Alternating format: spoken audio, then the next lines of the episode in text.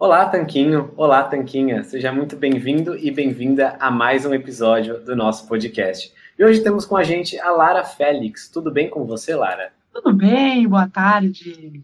É, em primeiro lugar, é um prazer ter você aqui com a gente, Lara. E a gente se interessou pelo seu trabalho, te convidou para vir aqui no podcast, porque a gente viu que você trata bastante a respeito do assunto de respiração, e é um assunto que, particularmente, a gente também tem curiosidade, tem interesse.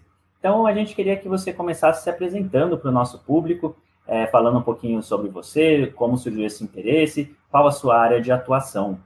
Certo. Em primeiro lugar, muito obrigada pelo convite. Também já venho admirando o trabalho de vocês há um tempo e acompanhando também as receitas e, enfim, expandindo os horizontes da alimentação. Então, bem legal. Eu sou professora de educação física e já eh, trabalhei assim, na verdade, em praticamente tudo da educação física que você pode imaginar. E hoje em dia eu acabei assim, depois de muitos caminhos, chegando no biohacking, né? Que na verdade é uma maneira de tu conhecer melhor a tua biologia e usar é, maneiras aí que eu considero, no, meu entendimento de biohacking, eu gosto de pensar em, em maneiras naturais, maneiras é, gratuitas, vamos pensar assim, de hackear, de macetear a nossa biologia, de entender essas coisas que são tão básicas e que a gente deixa de fazer, né, com a vida moderna. E aí, é, bom, na verdade a minha trajetória começa aí, é, treinamento funcional, é, hoje também trabalho na escola, então educação física é realmente um negócio que eu amo pra caramba, assim. E aí, como para mim a educação física vai muito além de exercício e alimentação, e na verdade aquela história de saúde é comer bem, se exercitar, para mim já, já não, não colava mais, fazia muito tempo. Daí eu descobri uma potencial, um potencial muito maior da nossa saúde quando a gente expande, né? Quando a gente pensa na saúde em vários pilares. E aí, um dos grandes pilares aí que eu me interessei, que eu acho que é o básico, é o sono. E aí, o sono, tu acaba é, expandindo também para respiração, e aí quando tu vê, entra a mente, e aí entra é, todas as, as os teus, tuas angústias que fazem tu, que tu fique ansioso e aí não consiga dormir, enfim, e uma coisa vai levando a outra e na verdade nada está separado, né? Então, uh, bem resumidamente, essa é a minha história assim como profissional, né? E então sou professora de educação física acima de tudo, porque eu sempre acho que a educação vem junto com física. Então não, não dá para pensar na coisa só só física, porque senão a gente a gente para em algum momento. A gente acha o, o, o tal do platô, né? Que que no, na linguagem aí do emagrecimento a gente fala platô, mas isso pode ser considerado uh, também assim quando a gente fica meio parado na vida em alguma alguma situação, né? Ou quando não consegue dormir, ou quando não consegue avançar nas coisas que gostaria, tudo isso acaba sendo um tipo de platô, né? E aí, quando a gente entende que está tudo conectado, é, a gente vai usando esses hacks, usando esses macetes para melhorar, para se conhecer melhor, né? Basicamente isso. Ah, muito legal, Lara. E nesse sentido que você falou, né, que muitas vezes a gente se sente estagnado e que a gente pode usar esses hacks para sair dessa estagnação, quebrar esses platôs. E você mencionou também esse fator de educação e a, e a parte física, né? Essas medidas que a gente pode usar justamente para quebrar esses platôs, para avançar na nossa vida. Quais são alguns dos principais pontos que você pode endereçar nesse sentido, né? Que quem está ouvindo a gente pode endereçar. Você mencionou alimentação e movimento, mas falou que vai além disso, né? Mencionou uhum. o sono também, tem a respiração. O que mais que está ao nosso alcance, assim, que, que são os pilares desse do método que você aplica? Em primeiro lugar, eu acho que a gente tem que entender assim a, a fisiologia humana uh, de uma maneira assim mais básica. A gente tem que realmente pensar no basicão, que é nós somos uh, se a gente for pensar em termos ancestrais, tá? Assim, lá da nossa evolução, uh, nós viemos de caçadores e coletores, né? Então a gente tem um, um histórico aí biológico, vamos pensar em termos genéticos, que a gente ficava grande parte do dia se movimentando e, enfim, né, caçando em, ao ar livre e grande parte da noite em ambientes fechados em caverna, vamos dizer, né, uma, uma, um ambiente realmente mais escuro, mais fechado.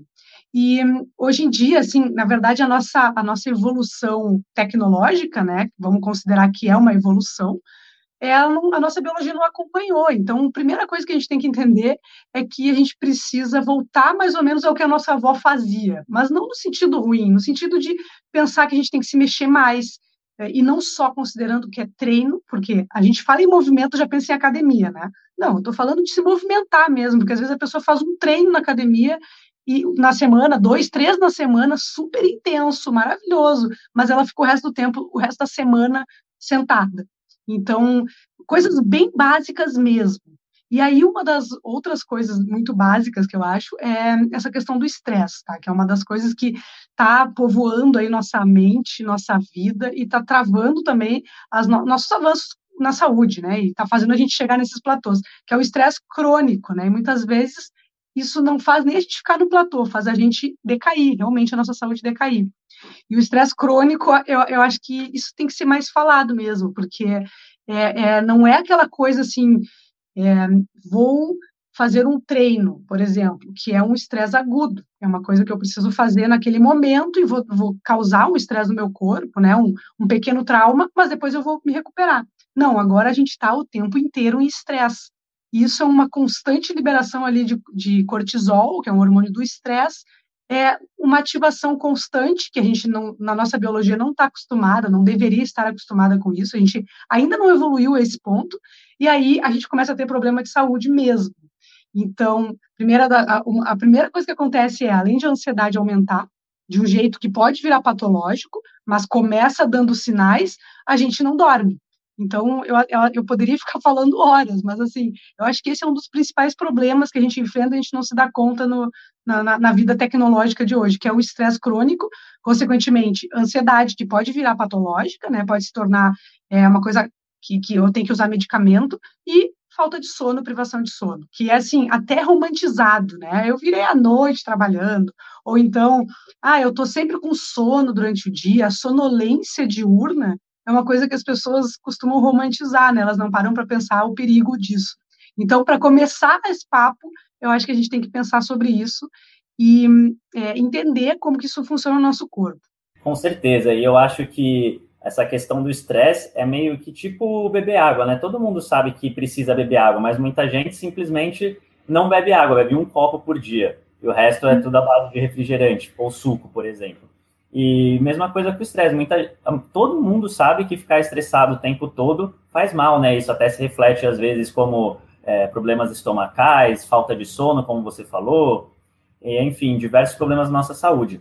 E como que você acha, né? Como seriam medidas que as pessoas poderiam tomar para tentar diminuir um pouco esse estresse? Porque falar para diminuir o estresse é fácil, igual falar para beber água, mas eu acho que começar a beber água é mais fácil do que tentar diminuir o estresse, não é mesmo? Exatamente. É simples, né? É só pegar o copo, deixar ali do teu lado, né? E, ir tomando golinhos. Eu, eu achei legal a gente já pegar essa, esse gancho, né? E fazer uma analogia.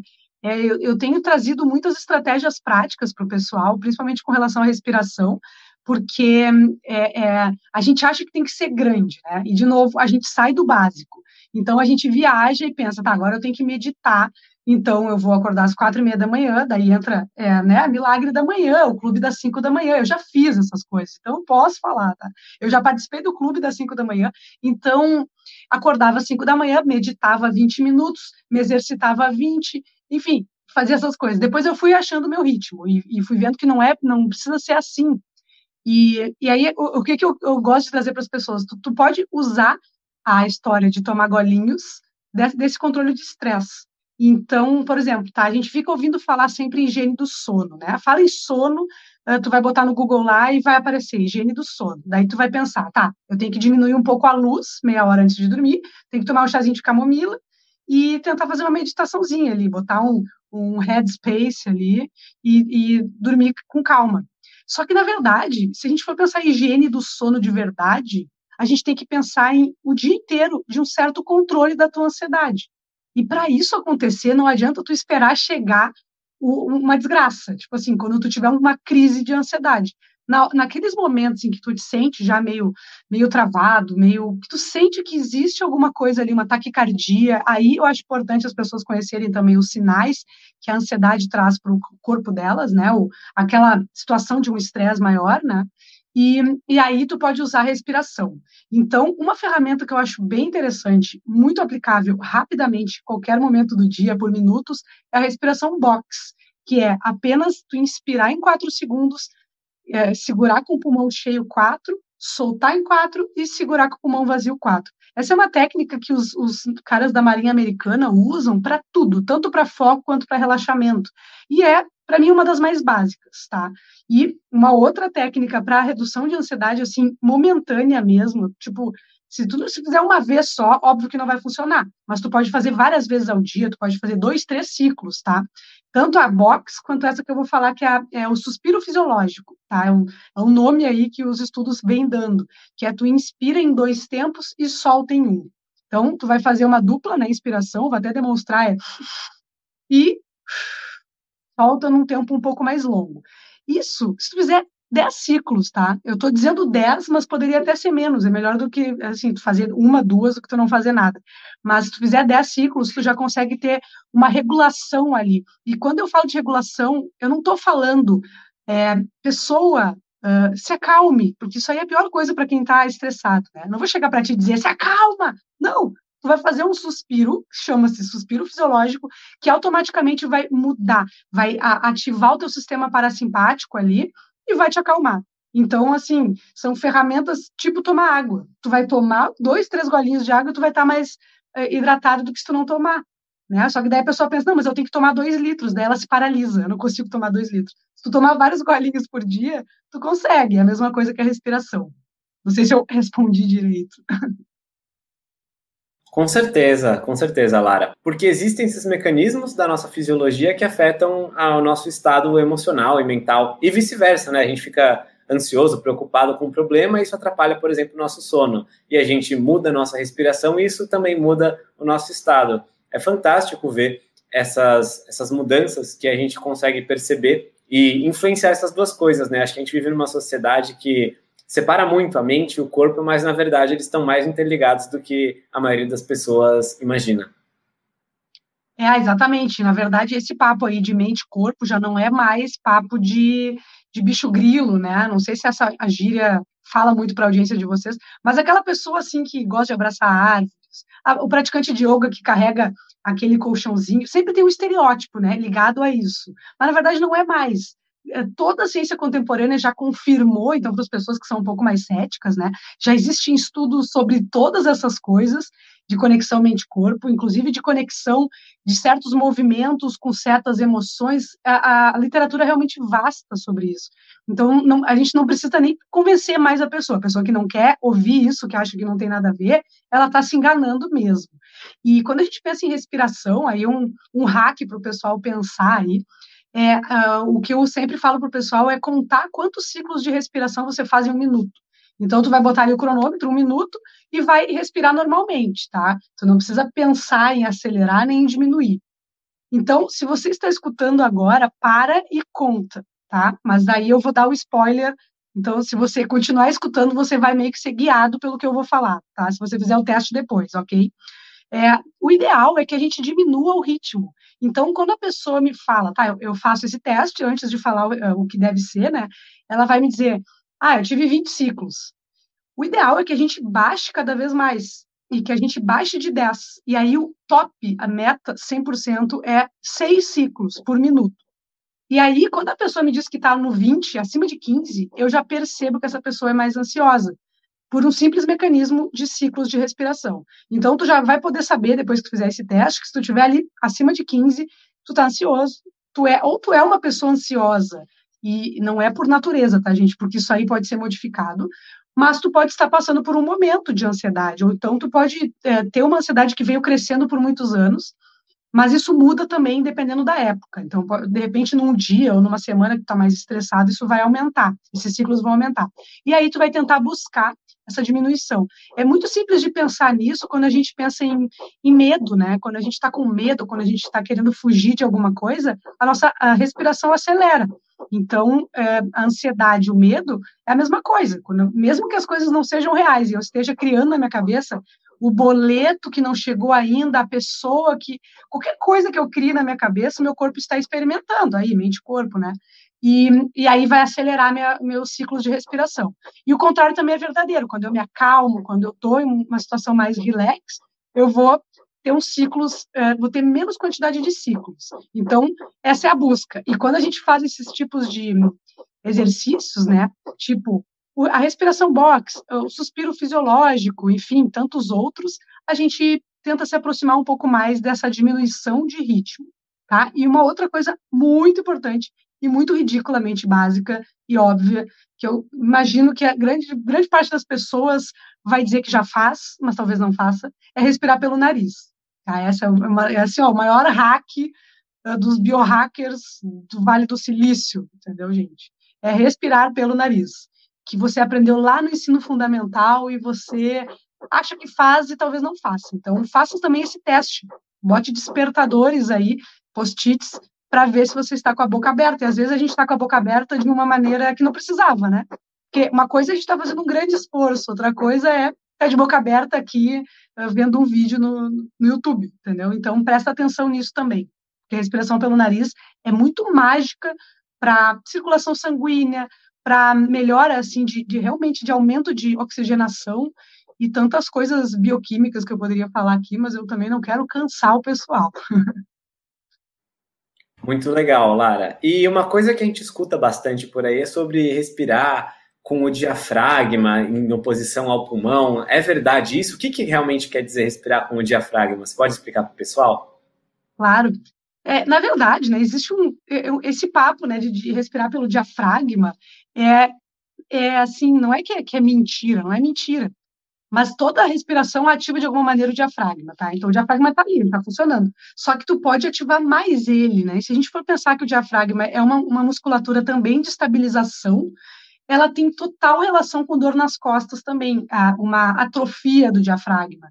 E aí tá, então, respondendo, para você fazer mais essa ativação diafragmática, você tem que realmente expandir a, a, a, o ar, né? Assim, jogar o ar para todo o seu pulmão, principalmente lá para a base. Daí, quando você expande bem a base do seu pulmão, o diafragma vai ser pressionado, ele vai se expandir para baixo, e aí a tua barriga vai para frente, porque os teus órgãos vão ser pressionados. É isso que acontece. Então, a gente pensa, respiração diafragmática é a mesma coisa que expandir o abdômen, né?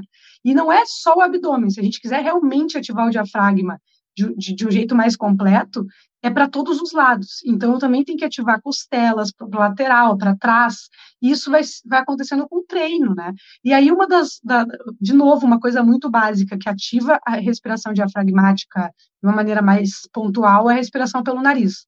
Porque o ar vai direto para a base do pulmão. O nariz, ele não está aí por acaso, né, gente? Ele não, realmente, ele é um órgão bem mágico. Além dele umidificar, aquecer, filtrar o ar, ele faz todo um espiral com o ar, joga lá para o palato mole, faz uma pressão ideal e faz com que o ar vá para a base do pulmão. Então, ele também ativa a respiração diafragmática e tira né, dessa respiração do peito que, que a respiração mais ansiosa traz. Então, também é um outro teste que tu pode fazer agora, é respirar pela boca por um tempo e perceber se o, não fica mais uh, superficial. Naturalmente fica mais superficial a tua respiração, fica mais no, no peito, né, como se diz, que é quando tu, tu sobe mais os ombros, assim. Então, isso acontece, isso tem muita relação com a pessoa que respira pelo nariz. Então, às vezes a pessoa tem um problema respiratório, rinite, sinusite, e se acostuma com a respiração pela boca e, e, nunca pensa sobre isso. E, na verdade, ela não tem problemas anatômicos, ela tem um problema. É, rinite é uma, uma doença crônica, né? Tudo bem, só que ela é super controlável. Eu sou a chata da rinite, sempre tive rinite, e hoje eu consigo controlar pelo menos 90% dela. Eu só não controlo quando eu abro o armário para tirar casaco, daí vem ácaros, né? Daí não tem jeito. Daí eu realmente espirro. Mas, fora isso, né, gente, quem não tem, assim, um problema realmente anatômico, é, de desvio, enfim, de adenoide, tu pode ir fazendo e praticando essa respiração pelo nariz. Então, total relação com a respiração diafragmática, que também tem relação com a estabilização da lombar. Então, se você tem dor nas costas, grandes chances de você ter pouca ativação diafragmática. Então, tem muita importância para os treinos também. Então, é, já são vários assuntos, né, né é, Guilherme e Ronei, mas uh, realmente eu acho que as pessoas têm que pensar na respiração para treinar também, e também falo bastante sobre isso, porque às vezes tu tá carregando carga e tá botando cada vez mais carga, e não só para botar mais carga, tu pode tu vai, é importante que tu respire mais, mas também para fazer de um jeito mais seguro para tua coluna. Então, diafragma é tudo, basicamente respondendo a tua pergunta.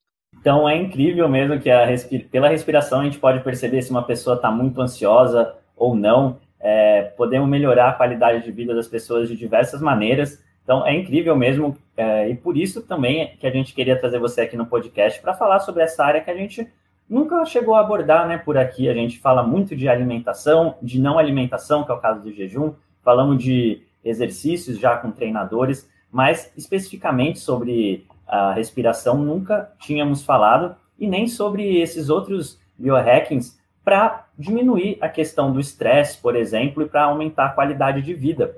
E além da respiração, você teria alguns outros biohackings para adicionar nesse, nessa categoria de biohackings contra o estresse? Ou mesmo sobre a respiração, você acha que ainda tem mais alguma coisa relevante a ser dita? Sim, né? É, sempre tem, né? Eu sou, assim, a da igreja da respiração. Não, mas é, eu acho que é importante a gente pensar nesse controle mesmo da, da ansiedade ao longo do dia. Então, fazer esses exercícios, uh, principalmente o box e o, o, fisiológico. Então, sempre pensar que tu tem que aumentar a, o tamanho da tua expiração. Quando a gente pensa em aumentar a expiração, a gente está se tornando mais resistente ao gás carbônico. E a gente sempre acha, na verdade, a gente foi ensinado aí ao longo da, da formação, eu imagino, né, escolar, tanto fundamental, médio, até na faculdade, que o gás carbônico é um gás lixo, né, que a gente bota para fora e ele é ruim, é aquecimento global, e até é por um certo lado, mas ele é um gás que permite que o oxigênio seja transferido ali, seja é, é, realmente circule no nosso corpo.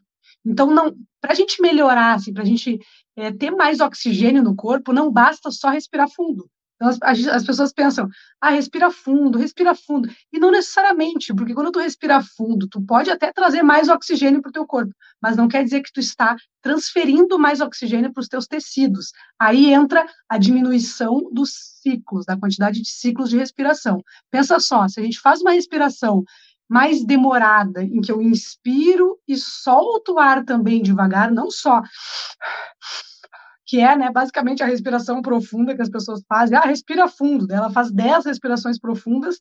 Na verdade, ela não relaxou, ela ficou mais estressada. Quando eu expando também a respiração, eu estou me tornando mais é, resistente ao gás carbônico e estou transferindo, estou realmente fazendo circular mais o oxigênio nos meus tecidos, nos meus órgãos. Então, acho que é importante que a gente desfaça um pouco desse mito de que tem que respirar fundo o tempo inteiro. Se tu quiser respirar fundo no momento assim que tu estiver muito estressado, eu diria, esse é um dos hacks legais, é tu soltar o ar em primeiro lugar, porque o teu cérebro ele é mais ativado e, na verdade, não é que ele é mais ativado, ele é ativado, a tua respiração é ativada pela, pelo excesso de gás carbônico no teu corpo, não pela falta de oxigênio necessariamente. Então, quando tu fica mais resistente a isso, tu relaxa mais, resumindo. Então, ficou mais estressado, aquele momento assim que tu tem vontade de respirar fundo, solta o ar e aí depois sim, faz uma inspiração profunda. E bom, hacks assim sobre é, o controle da ansiedade sobre o sono, teria vários. E dentre eles, que eu acho que é importante, e as pessoas que cuidam da alimentação tendem a usar muito termogênico, não sei se é uma coisa que é muito comum que o pessoal fala para vocês, mas o café, dentre os diversos termogênicos, é o café. E o café, ele causa aí taquicardia, ele traz para nós ali uma, uma, um bloqueio do cansaço, né? Ele vai bloquear os receptores ali de adenosina, se a gente for pensar bioquimicamente, e ele vai fazer a gente achar que não está cansado. E tudo bem isso em alguns momentos, só que as pessoas tomam café o dia inteiro. E aí elas ficam com aquele, aquela sensação meio de ativação, de é, como se fosse aí realmente uma ativação, tá? E aí é muito similar aos sinais da ansiedade. Então, às vezes, a pessoa acha que está tendo uma crise de ansiedade. Isso é, é, é, muito comum, eu já vi acontecer muito. E ela tá, acha que está tendo uma crise de ansiedade ou se sente muito ansiosa e, na verdade, ela está com excesso de cafeína no corpo cafeína de várias fontes, né? Chás termogênicos, e não só cafeína, tem outras fontes aí que também vão nos acelerar. Então, um hack interessante que eu dou, e esse aí é, é um pouco polêmico, é parar de tomar café depois das duas da tarde. É bem polêmico, o pessoal fica chateado comigo, mas faz toda a diferença para o controle da tua ansiedade. Então, coisas que tu não percebia vão, para, vão, passar a acontecer. Então, tu vai ficar, com certeza, um pouco mais tranquilo. Talvez nos primeiros dias tu vai ficar miserável, entendeu? Vai ficar com dor de cabeça se tu tá acostumado a tomar café o dia inteiro, mas à medida que tu vai se acostumando, e não é muito tempo, é coisa de uma semana, né, dependendo do teu vício aí, mas não, não demora muito tempo para a pessoa se adaptar, porque logo em seguida ela começa a ter um sono melhor, e ela vai colher os frutos no dia seguinte, porque ela vai se sentir melhor no dia seguinte, né? Então, esse é um hack bem simples também. E por mais que você ache, tá? E só para finalizar essa parte, que o café não afeta o seu sono, ele afeta, gente. Quando a gente fala em sono, a gente não está falando só em deitar e capotar e, e dormir e apagar. A gente está falando em três fases, que é o sono leve, sono profundo e o sono REM. A gente precisa passar por essas três fases, senão a gente não tem o sono de, de qualidade. E aí as mágicas do sono não acontecem. Então, pense sobre controle de ansiedade ao longo do dia, com esses pequenos ajustes aí, esses pequenos goles de água e de respiração, e também o, o, o cuidado com o consumo desses termogênicos. Então, quer dizer que o café ele não é proibido, mas a gente tem que tomar cuidado com a quantidade e o horário do consumo dele, seria isso? Sim, é, é, na verdade nada é proibido, né? Eu acho que as pessoas têm que saber assim como usam a, a, as coisas e tudo mais. Eu sempre penso assim, se é para para que eu fique pior, eu não quero. Eu amo o café, mas assim, eu não quero dormir mal, entendeu? E a mesma coisa para o álcool, por exemplo, que é uma coisa assim, às vezes as pessoas acham que tomar um vinhozinho para dormir melhor, e é mito isso também, né? A pessoa vai tomar um vinho e vai também não vai atingir sono profundo, porque o álcool afeta isso também. Então, como usar essa substância que eu também gosto de tomar um vinho, sem afetar meu sono? Então, a, a, a minha ideia é essa, não proibir, mas é saber usar para não me deixar mal no outro dia e não me fazer ficar sem sono. Então, o café, é, tem que pensar no horário, porque tem a meia-vida dele, que demora em torno de, de seis a oito horas, se eu não me engano, que é metade dele sai do nosso corpo, dependendo do metabolismo da pessoa, né? Vai mais rápido ou vai mais devagar. Então, na hora que tu vai dormir, digamos que tome um café às seis da tarde, quando tu vai dormir, grande parte dele ainda está no teu corpo. Por isso que alguma parte ali do teu, do teu corpo está acordada e tu não consegue atingir as ondas mais lentas do cérebro, então o sono mais profundo. E, e eu também gosto de pensar assim, se é para consumir, então, café, que é uma coisa maravilhosa, é uma droga, né? A gente tem que consumir com qualidade. Então, eu penso numa quali um café de qualidade de manhã até ali as duas, três da tarde. Eu acho que a pessoa também vai achando, né, o seu, o seu ritmo. Para mim, é, é, duas da tarde, é, é o horário ideal, é, e é o horário que, que a literatura também fala, né? Mas de maneira nenhuma é proibida. Só também cuida com a qualidade dos grãos, né? Às vezes os cafés que a gente compra, bom, não vou nem falar em café instantâneo, né? Mas às vezes a, a própria qualidade dos, dos cafés aí, mesmo não sendo instantâneos, pode conter também algum, algumas toxinas aí, agrotóxicos, mofo, enfim, porque o café é feito em larga escala. É aquela velha história da comida processada, né? Então, tu tem que pensar até que ponto está mais próximo do, do que é de verdade, né, o café, ou do que é mais processado. Então, tudo isso a pessoa vai escolher, mas a princípio, cuidar mais com o horário. É, uma dica que pode ser bem-vinda nesse caso é que eu e o Gui já passamos por momentos de tomar muito café e momentos de diminuição da quantidade de café, é de ir substituindo uma parte do. Se você faz o café em casa, né? Principalmente, substituindo parte do café normal por parte do, sol, do solúvel, não, do descafeinado. E assim, hum. mesmo sem nem perceber, você acaba diminuindo essa quantidade, fica mais fácil sem ter os efeitos aí, às vezes, de dor de cabeça que algumas pessoas sentem, né? É, principalmente quem toma muito café, se tira do dia para a noite, no dia seguinte vai ter um dia bem ruim, assim. Mas com certeza melhora bastante a qualidade de vida você não ficar dependente do café, né? Eu lembro quando a gente estudava, é, fazia faculdade, que dormia três, quatro, no máximo cinco horas por noite, tava o dia todo tomando um monte de café e ainda assim não adiantava, né? Parava ali na aula depois do almoço, é, com certeza dava aquela cochilada o tempo todo, o café também não faz todo esse milagre e ainda atrapalha o sono à noite, né? Então é muito melhor você ter uma, uma relação mais equilibrada com o seu sono em primeiro lugar e em segundo lugar isso vai se refletir até no consumo de café, se você permitir isso. Exatamente, o café é dose dependente, isso é outra questão importante, né? Como a, a gente não trata como, mas é uma droga. Então, quanto mais tu toma o café, mais tu necessita, mais teu corpo precisa para ter os mesmos efeitos. Então, é bem isso que tu falou. Depois ele para de ter efeito, precisa tomar baldes para ter o mesmo efeito. E aí entra os sinais da ansiedade, né? Os sinais que que teu corpo vai tendo, assim, de aceleração de taquicardia, de, de é, inquietação, que são muito similares aos da ansiedade, e às vezes a pessoa não está com ansiedade, ela está com excesso de cafeína. Então, essas, essas coisas a pessoa tem que ir medindo, e a ideia do descafeinado eu acho ótima. Tem gente que não gosta de chá, né? E, e aí o chá já fica mais chato, né? O descafeinado é da mesma cor, às vezes tem um gosto bem similar, pode ajudar bastante para não ser aquela coisa assim, cortada da noite para o dia. Mas o é, não demora muito mesmo. Às vezes eu já vi situações aí de a pessoa ficar com dor de cabeça nos primeiros dias e daqui a pouco passar, porque ela realmente vai experimentar um descanso maior e ela vai ficar bem assim. Então, os resultados são bem legais de diminuir. Muito bom. E a gente falou um pouquinho de sono e a gente sabe que tem é, algumas coisas que influenciam bastante no nosso sono, né? Além de tomar um monte de café ou não. Isso com certeza influencia também. Mas a gente sabe que algumas das coisas que influenciam no nosso relógio interno tem a ver com os horários que a gente se alimenta e a nossa exposição à luz também. Você pode falar um pouquinho sobre esses pontos? Nossa, muito, muito.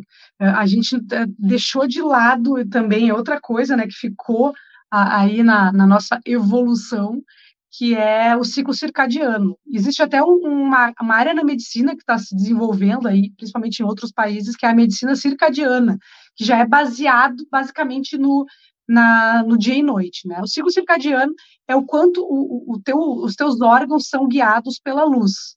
E 100% dos nossos órgãos e das nossas funções biológicas são guiadas pela luz e noite. É assim que a nossa biologia funciona até hoje, mesmo a gente tendo evoluído, tendo descoberto a luz artificial, né? E depois do, do advento aí da luz artificial, a nossa realmente a nossa biologia deu uma decaída nesse sentido assim de da gente inverter o dia pela noite, né? E isso vai estragando aos poucos a nossa saúde.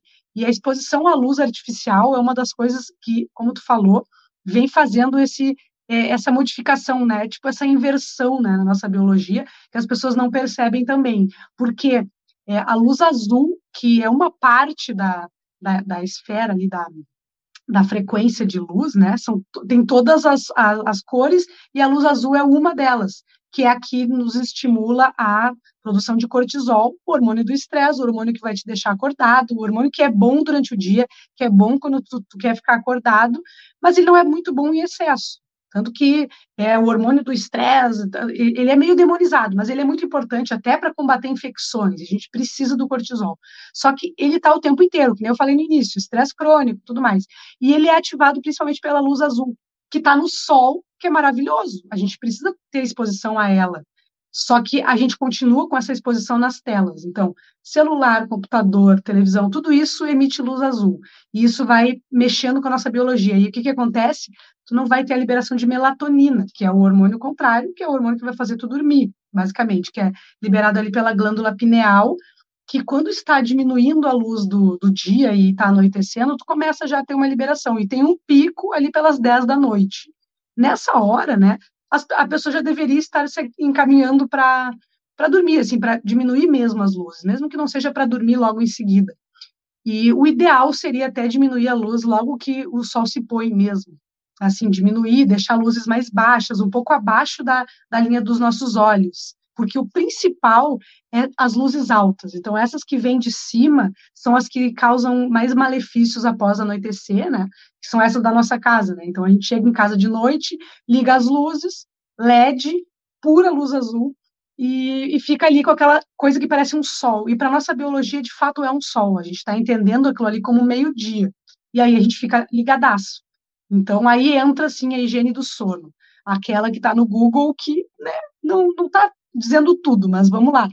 Diminuir as luzes é, quando está à noite, ou então tu vai usar luzes mais voltadas para o amarelo, para o vermelho, para o laranja, coisas que simulem o fogo, né? Que tenham, que não tenham essa, esse espectro, essa parte da, essa é, cor, né? Que é a luz azul.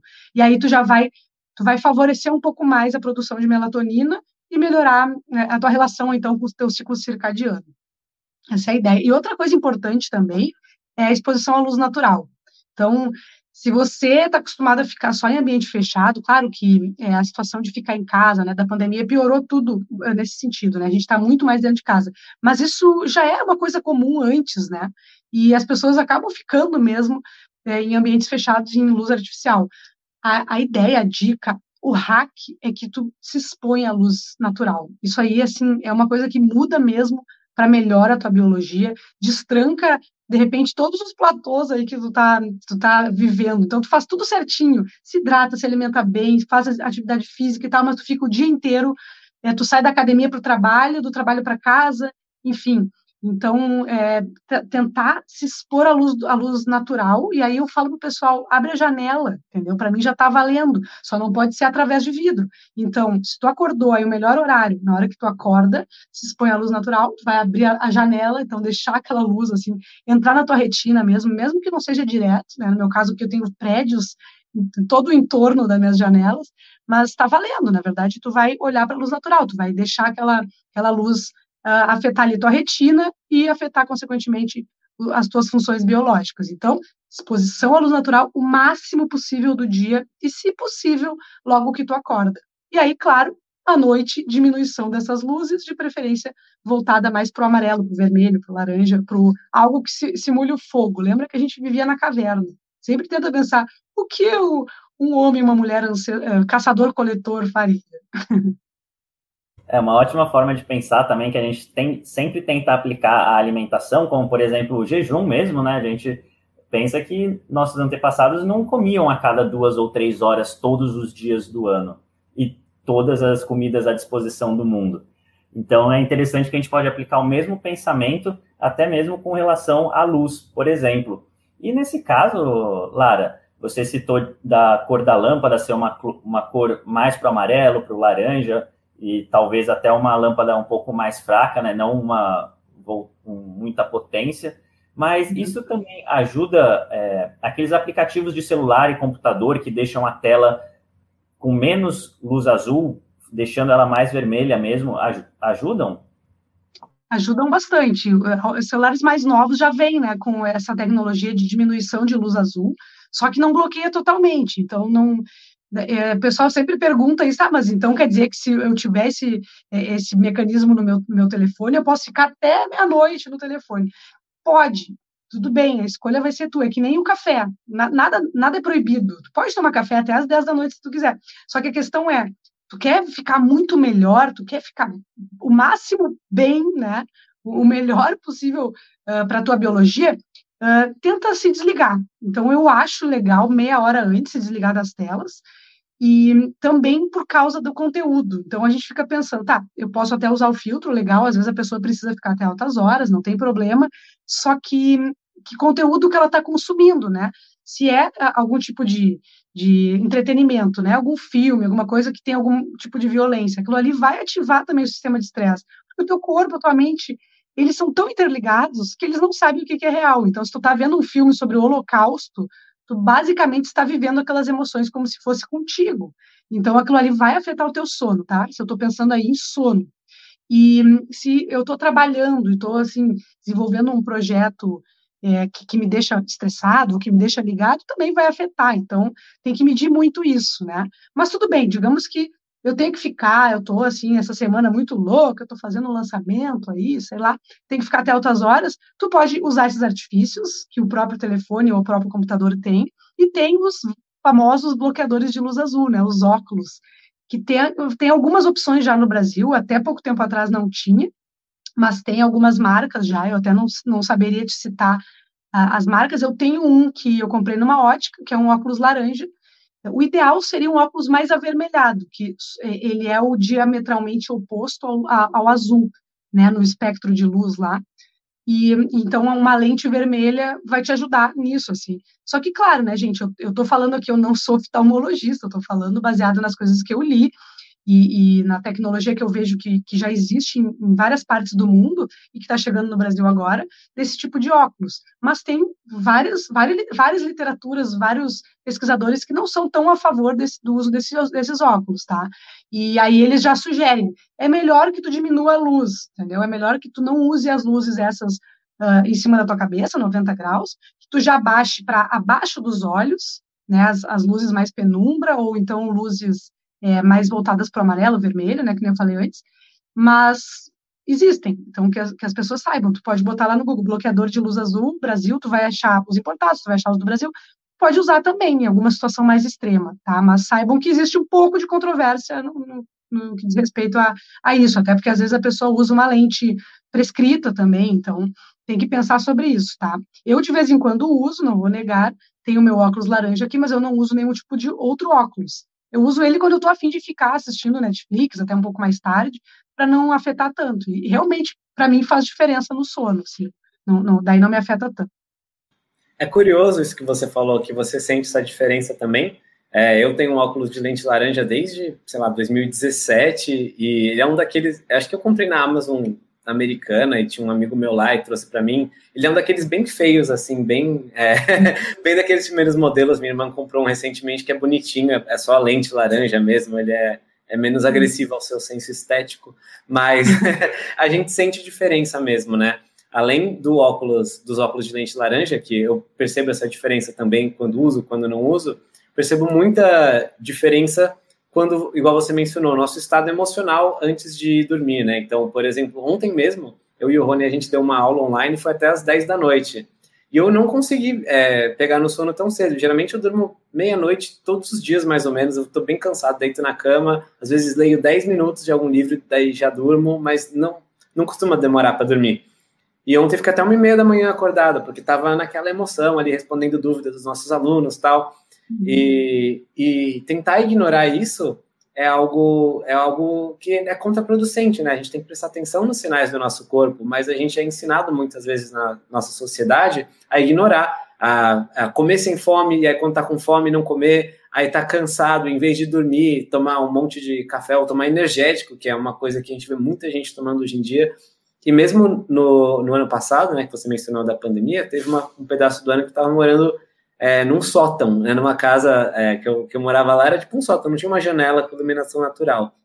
E eu sentia, depois de um ou dois dias, assim, que tava chovendo, eu não quis sair de casa, assim, eu tava, cara, preciso sair dessa casa, preciso olhar a luz do sol e num parque, assim, assim que teve o primeiro dia com o sol sair, e realmente faz uma diferença no humor, no nosso jeito de lidar com as coisas, e é isso que, que acho que é um convite interessante para o pessoal, prestar atenção no que seu corpo está dizendo, né? Às vezes a gente tenta se regimentar por protocolos muito, muito rígidos. Seja até de jejum intermitente, que é uma coisa que pode ser boa, as pessoas falam, hoje eu vou fazer é, 24 horas e ponto, e não sei o quê, e vou ignorar minha fome, outro dia ela acorda com fome de manhã, não, não posso comer, aí no outro dia ela tá sem fome, mas ela tem que comer porque deu tal horário, e são, são coisas que a gente acaba tentando ignorar, mas que não faz sentido, né? Às vezes elas estão ensinando coisas importantes para a gente, que faz mais sentido a gente ir com esse fluxo do que tentar resistir. Nossa, é muito legal o que tu falou, porque eu acho que a gente tem que começar realmente a ouvir o nosso corpo. Eu acho que o principal é o autoconhecimento. Então, para mim, o biohacking tem muito mais a ver com autoconhecimento do que com qualquer um desses gadgets, assim, né? O óculos, o, sei lá, a tecnologia do, do, de monitoramento do sono, né? Que muitas vezes as pessoas relacionam o biohacking com isso, né? E isso de da gente perceber essas coisas que o nosso corpo está dizendo, tu falou do jejum, eu pensei exatamente quando eu, eu, eu comecei, de vez em quando eu faço, eu faço uma vez por semana, e hum, as primeiras vezes que eu fiz, eu também estava tava nesse rolê, assim, bem, eu estava dormindo muito, eu, eu, claro, o jejum mexe também com o sono, né, porque daí entra no ciclo da serotonina, né, tu não tá, uh, tu, tu, acaba mexendo um pouco com esse ciclo, e aí eu estava acordando cheia de energia, assim, eu dormi menos tempo, e aí eu comecei a ficar muito irritadiça e não queria comer. E aí eu percebi, não, peraí, eu preciso dar um passo atrás. Isso tem alguma coisa a ver com a minha serotonina, né? E aí mexi um pouco, tal, enfim, fiz os, os testes que eu tinha para fazer e achei um jeito ideal, que também não pode ser sempre igual, né? O ideal é que seja intermitente, mas enfim, vocês é que são os experts no, no jejum.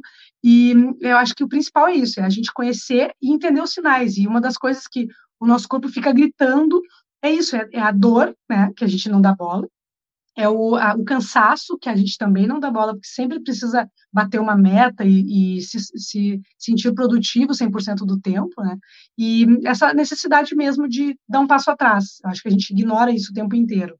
E, então, assim, que fique bastante essa, essa dica, essa ideia de que as pessoas se observem mais, principalmente com relação ao, ao cansaço e a não deixar o estresse tomar conta quando o estresse se torna crônico, por muito tempo, a gente entra numa coisa bem perigosa.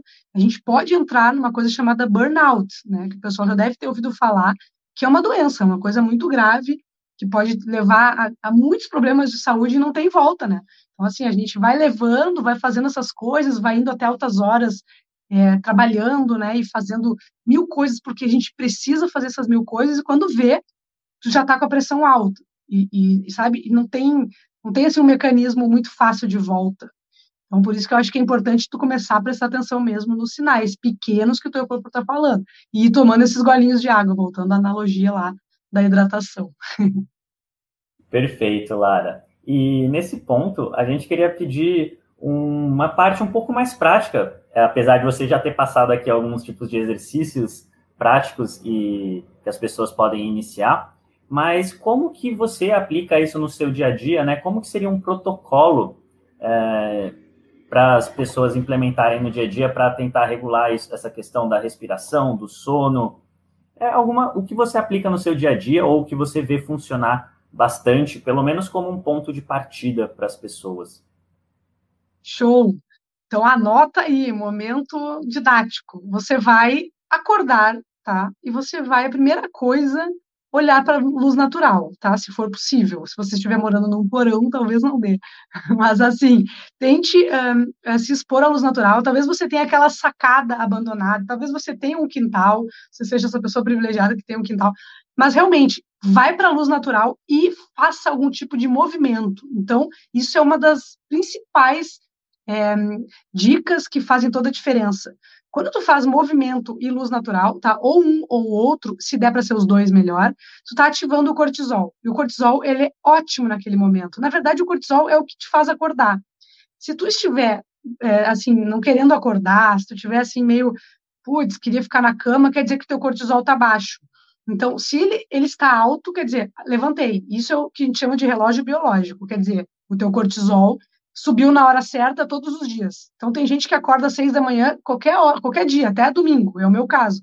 Meu cortisol sobe, não tem jeito, eu não consigo ficar na cama. Bom, dito isso, tu vai aproveitar então que esse cortisol está alto, tu vai ativar mais ele tu vai olhar para a luz natural, então, luz azul, aquilo que eu falei antes, ativar mais a produção desse cortisol, vai fazer movimento, que é também uma outra maneira. E o que, que é movimento, né? Não é treino, tu vai fazer algum tipo de movimento ridículo mesmo. Tu vai subir, descer uma escada, tu vai brincar com teu cachorro, passear com teu cachorro, vai fazer uma caminhadinha por dentro de casa, vai arrumar a cama. É movimento, gente, não, não complica. Tu pode fazer polichinelo? Pode. Tu pode fazer flexão? Pode. Burpee? Tu pode inventar, se tu quiser fazer yoga. Só que eu gosto também de simplificar. Eu acho que se tu fizer espreguiçamentos, arrumar tua cama, brincar com o teu cachorro, com o teu filho e sei lá, lavar louça, sei lá.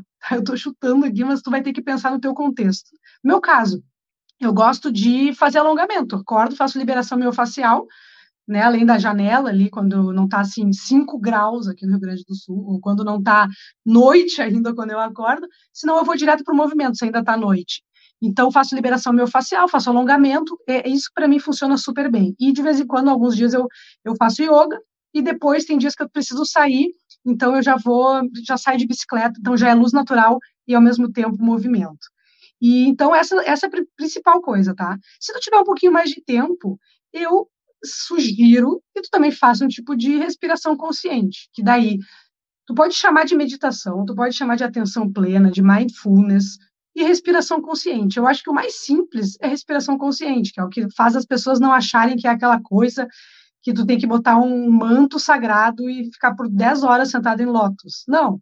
Tu vai só sentar na tua cadeirinha mesmo e vai respirar prestando atenção na tua respiração, que pode ser a respiração box, pode ser é, tem, tem várias técnicas, né? Mas a respiração box é bem interessante. Uma outra técnica que eu acho interessante é a respiração da narina alternada. Então, tu vai fazer inspirar pela esquerda, soltar pela direita, depois inspirar pela direita, soltar pela esquerda. E assim tu faz alguns ciclos também. Não tem assim um, um protocolo uh, certinho. Se tu tiver mais tempo, tu pode fazer por uns três minutos, quatro, cinco. É, e aí, isso aí tu pode fazer antes do movimento ou depois do movimento, vai ser de acordo com o que for mais, é, mais fácil para tua rotina, certo? Isso aí vai fazer com que o teu sono, na hora da noite, seja melhor. Porque, que nem eu disse antes, o cortisol vai ser liberado na hora certa e o teu ciclo de cortisol e melatonina vai ficar mais regulado, tá? Então, no início do dia é isso. Depois, ao longo do dia, o máximo de exposição à luz natural que for possível. Eu sei que cada pessoa tem uma rotina, eu sei que cada trabalho é um trabalho. Às vezes tu não consegue fazer as coisas, mas às vezes tu consegue e tu não está percebendo. Então, às vezes tu pode tirar um, um tempinho de intervalo e ir para uma sacada mesmo, ou ir para uma janela que tu consiga abrir então, tenta experimentar mais isso, de se expor mais à luz natural. Alguns estudos mais recentes têm mostrado que uma exposição de duas horas por dia na luz natural pode diminuir a incidência de miopia. Então, pensa só, pode melhorar, inclusive, a tua, tua visão mesmo, tá? Então, para vocês verem a importância da, da luz natural aos nossos olhos e também aos nossos nosso ciclo circadiano, enfim, nossos órgãos. Então, exposição à luz natural o máximo possível, dentro da tua possibilidade. Outra coisa que eu acho bem importante é trazer esse movimento a cada vamos dizer aí duas horas, tá? Pode ser menos, pode ser um pouquinho mais, mas o ideal é que tu não fique assim longas horas sentado. Aí tu vai me dizer, não, mas meu trabalho é impossível. Ah, mas não, não tem como. Só que às vezes não é impossível, e às vezes tu tá complicando, tá? Pode até ser que seja impossível. Se tu tiver que ficar cinco horas sentado, tudo bem. Depois tu levanta, a hora que tu tiver o teu intervalo, te movimenta, tá tudo certo. Mas talvez tu, tu tenha mais, mais liberdade e não faça isso porque tu acha que tem que ficar 100% focado por muitas horas. Isso é um pouquinho é um pouquinho enganoso, assim, porque a gente pensa que isso vai nos tornar mais produtivos, né? E na verdade não. Vai fazer com que a gente entre também numa estafa mental, tá? Isso é um, já é um outro assunto, mas faça ciclos mais curtos de trabalho, se for possível, e coloca o movimento no meio. E aí, movimento pode ser, de novo, espreguiçamento, alongamento, é, algum tipo de movimento que não seja muito intenso, né? Pode fazer também alguns, de repente, um polichinelo, tu pode fazer, sei lá, tu pode inventar dentro do que for possível, tá? Prancha, enfim. É, caminhada. A caminhada já foi demonstrada em vários estudos também que ela potencializa o pensamento criativo. Então, pode ser uma, uma opção também, dar uma volta com o cachorrinho que está ali desesperado para sair. É, enfim, adapte a sua rotina, mas pensa, você tem que se movimentar mais, tá? E aí, bom, já pulando para a noite, que é o que eu já mais ou menos falei, diminuir as luzes, tentar botar as luzes abaixo da, da linha dos teus olhos, é, fazer essa conexão com emoções positivas mais perto da hora de dormir, porque isso faz também toda a diferença para diminuir a liberação de cortisol, enfim, para aumentar a tua percepção de felicidade. Isso é um hack interessante e aí entra também num papo meio coach, que é a gratidão. E aí, quando eu falo gratidão, gente, é a gratidão da neurociência, tá? Não é a da hashtag. Mas é verdade, quando a gente se, se para para pensar só em uma coisa boa que aconteceu no dia, ali na hora de dormir, já é, tu vai ativar, de novo, o teu cérebro, tua mente, teu corpo não sabem exatamente o que, que é real. Se tu pensar numa coisa boa que aconteceu, tu vai experimentar a, a química daquela coisa boa. E aí isso é muito bom pro teu sono.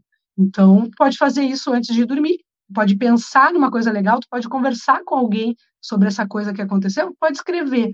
Então, a, a grande moral da história é ativar emoções positivas antes de dormir. Tá? Eu acho que eu já falei muitas coisas, mas se vocês quiserem, a gente pode falar mais, tá? Tô por vocês. Eu acho que esse é um bom roteiro de um dia, né? A pessoa que não faz nenhuma dessas atividades é, não precisa ficar com medo e falando eu nunca vou conseguir, começa aos poucos, né? Vai uhum. começar de manhã, tenta fazer a questão do movimento, da luz, enfim, e vai aos poucos acrescentando esses hábitos. E é interessante porque a gente percebe mesmo que, na, na nossa vida, né, minha, do Rony e tal, a gente percebe que são coisas que foram sendo construídas ao longo do tempo. Então, você mencionou ah, o movimento, aí tem é, é, a questão de levantar a cada pouco tempo, de tomar água, de buscar é, celebrar a gratidão, ou muitas vezes até mesmo de escrever um pouco, né? E cada um desses hábitos foi sendo incluído em algum momento é, na minha vida também. Não foi tudo de uma vez. Se fosse pegar o, o, Guilherme de sete anos atrás e colocar tudo de uma vez agora, não ia conseguir. Mas aos poucos a gente vai ajustando. E uma coisa, uma coisa legal que a gente sabe que todo mundo que vem aqui no podcast acaba sendo perguntado, né? Se a gente não pergunta, depois nossos leitores e ouvintes perguntam, é sobre alimentação. Como que é a sua alimentação hoje em dia? O que você prioriza, já que você tem claramente um foco muito grande em buscar estar sempre energizada e cuidando de você? Como que é a sua alimentação e qualquer outro hábito saudável que você queira acrescentar? Ah, legal. Eu tenho explorado, assim, eu gosto de, de fazer esses testes mesmo. Eu já passei pelo veganismo, já passei pelo vegetarianismo, já passei por várias fases. Agora eu estou numa fase de. É, que eu não considero que é uma fase, tá, gente? Quando eu falo fase, não é dieta, não é. É só assim, tentativa, momentos que eu, que eu tô.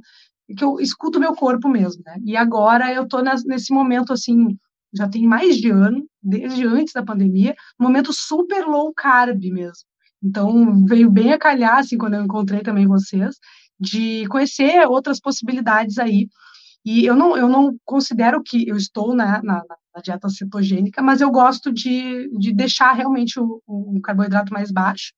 E hum, sempre me, me, me permito, sabe, eh, experimentar as coisas, mas ao mesmo tempo também não gosto muito de neura. Então, acho que dieta é, é, é um negócio que já, tá, já caiu por terra, que eu tento sempre tra trabalhar isso, conversar isso com os meus alunos, né, de que a alimentação principalmente tem que ser com atenção e com prazer, então não adianta ser uma coisa assim, de novo, né, que nem tu falou, né, sobre aquele protocolo, aquela coisa rígida, né, tem que ser um prazer e tem que ser um, uma exploração, né, de, de possibilidades.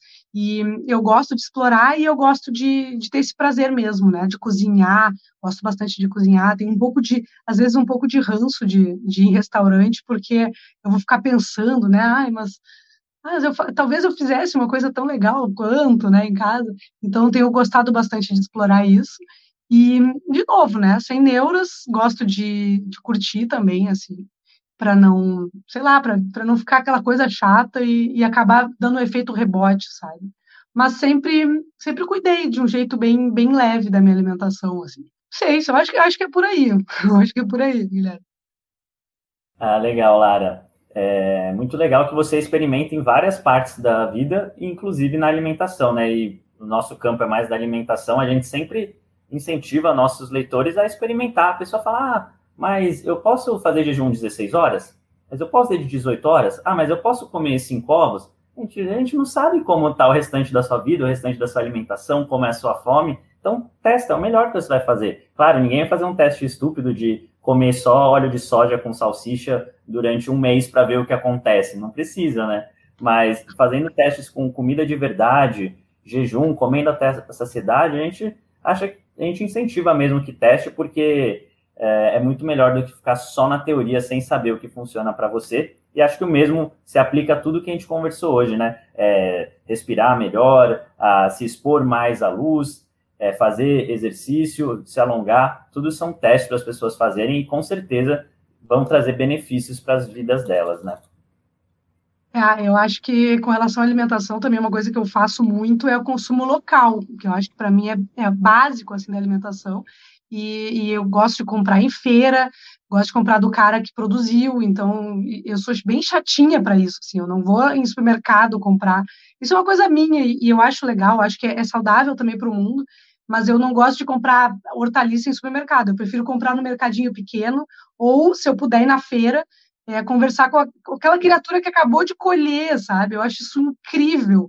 Então, daí eu vou, ter, vou provar, às vezes eu, eu vou na feira, que tem aqui em Porto Alegre, tem muitas feiras agroecológicas, né? Então, é, o pessoal vem do interior e, e ele te explica, isso aqui é uma batata, descobri tantas, tantos hortaliças, tantos tubérculos, que eu nem sabia que existiam, conversando com um cara que produz, né? Às vezes ele diz, não, isso aqui nasceu junto, é, é ótimo para tal coisa, daí tu experimenta.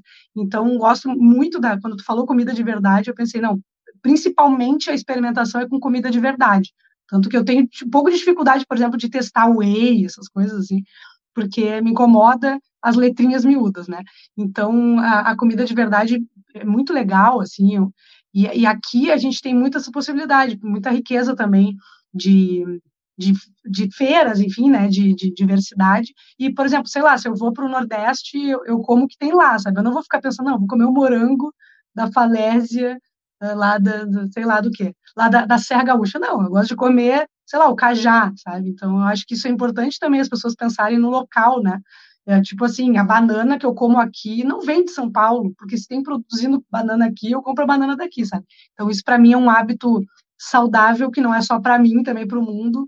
E eu acho bem legal, assim, uma coisa que eu gosto de fazer, gosto de incentivar e, e sempre incentivar os, os pequenos, assim, os, porque é isso realmente é comida de verdade, é isso que a nossa avó fazia, né? E a gente parou de fazer e comprar tudo em pacotinho, e isso foi também destruindo a nossa saúde a longo prazo. Né? Com certeza, Lara. E a gente está chegando aqui na parte final do nosso podcast. Foi uma entrevista muito, muito boa. E a gente queria que você, se tivesse, deixar uma mensagem final.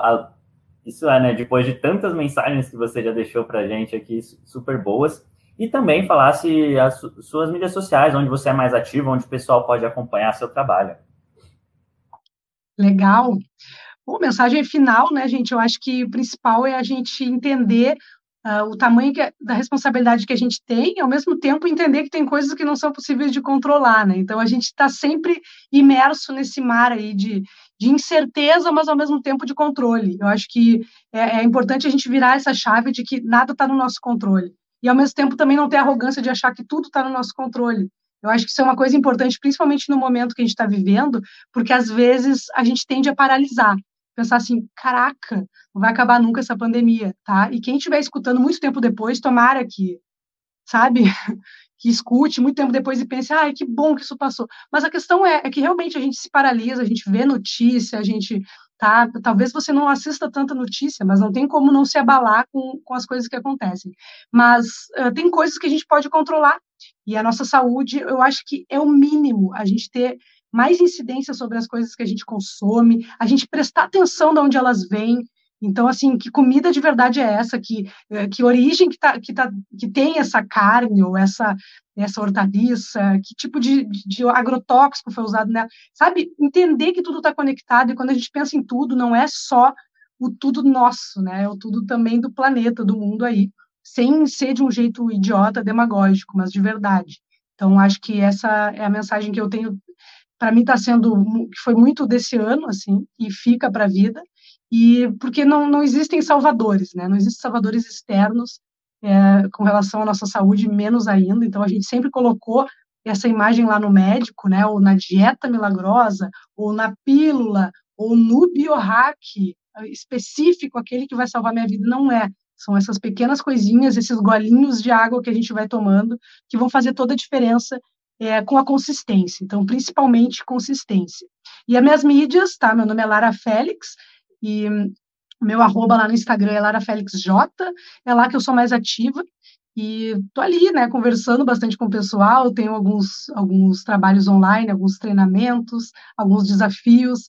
Um dos grandes desafios aí é o desafio de sono. Desde o ano passado a gente está sempre fazendo, aí já já já estou indo para a quarta turma agora. Acho que o pessoal tem que se desafiar sim a descansar, a se desafiar a dormir, porque se desafiar a se a fazer outras coisas já já existem desafios aí no mundo, né? Então a gente tem que dar um passinho atrás mesmo para poder voar lá na frente. Essa é a ideia, tá? Eu acho que é isso. Eu quero agradecer muito vocês pelo convite. Eu admiro muito o trabalho de vocês e me coloco sempre à disposição para trocar essa ideia também. A gente que agradece sua presença aqui, Lara. Com certeza ficou uma entrevista muito, muito rica. O papo fluiu solto, né? A gente foi falando de um monte de coisa aí. Já batemos na marca de uma hora. Ficou muito, muito bom. Então, muito obrigado novamente, Lara. Se precisar da gente também qualquer coisa, nos colocamos à disposição. Obrigado, então. Obrigado, Lara. Aproveitar agora para agradecer todo mundo que faz esse podcast ser possível. Ou seja, as pessoas que compram nossos produtos, se você acessar senhortanquinho.com, lá na barra superior você vai ver um botão para acessar uma página com todos os nossos produtos. Você pode adquirir aquele que fizer mais sentido para você e também os nossos patrocinadores, a loja online Tudo Low Carb, que oferece diversos ingredientes com preços justos e de qualidade, e também o medidor de cetona através do hálito, o Aikito. Muito obrigado a todos vocês. E aproveitar também para agradecer os tanquinhos e tanquinhas que nos escutaram até aqui. Muito obrigado por sua audiência. Não deixe de se inscrever. A gente solta podcasts novos todas as segundas e sextas-feiras. Um forte abraço do, do Senhor Tanquinho.